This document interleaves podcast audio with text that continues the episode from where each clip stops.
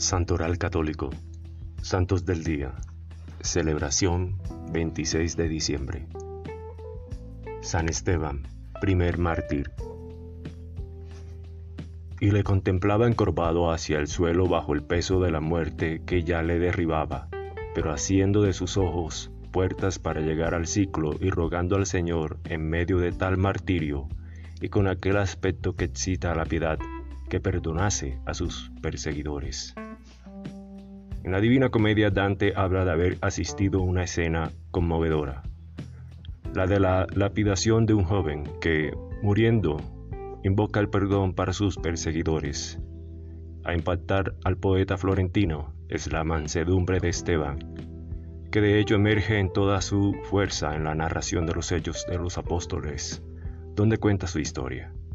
Señor, no los culpes por este pecado, grita fuerte Esteban doblando las rodillas pocos momentos antes de expirar.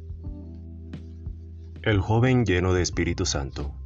Esteban fue uno de los primeros en seguir los apóstoles. Se supuso que fuese griego o judío, educado en la cultura helenística. Lo cierto es que fue muy apreciado en la comunidad de Jerusalén. Tanto es así que su nombre aparece en los Hechos como el primero entre los siete que fueron elegidos para ayudar a los apóstoles en su misión.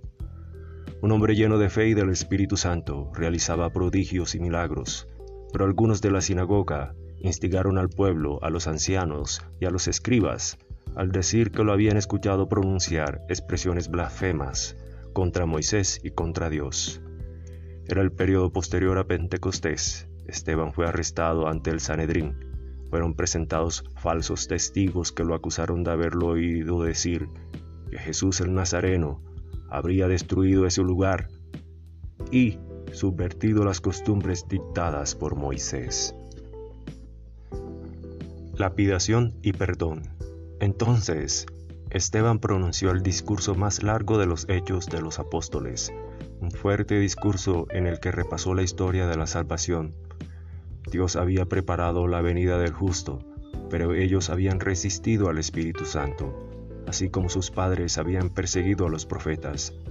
He aquí veo los cielos abiertos y al Hijo del Hombre de pie a la diestra de Dios, concluyó Esteban. Palabras que le costaron caro. Los presentes estallaron en fuertes gritos. Fue arrestado, arrastrado fuera del furor de la gente, y comenzaron a lapidarlo.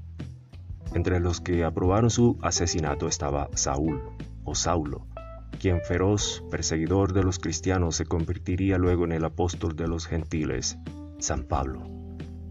A sus pies depusieron el manto de Esteban, y mientras las piedras lo golpeaban, el joven pidió a Jesús que acogiera su espíritu y perdonase a sus asesinos. Fuerte la devoción por el protomártir.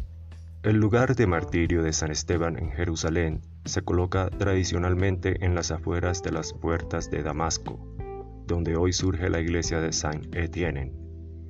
En el cristianismo la devoción a San Esteban fue inmediatamente fuerte y las noticias sobre sus reliquias se remonta al 400 después de Cristo. El eco de su vida, sobre todo de su martirio, ha permeado profundamente en el arte. A menudo se representa con piedras decorativas o con la palmera. Una curiosidad, solo en Italia, 14 municipios llevan su nombre. Gracias, gloria a Dios.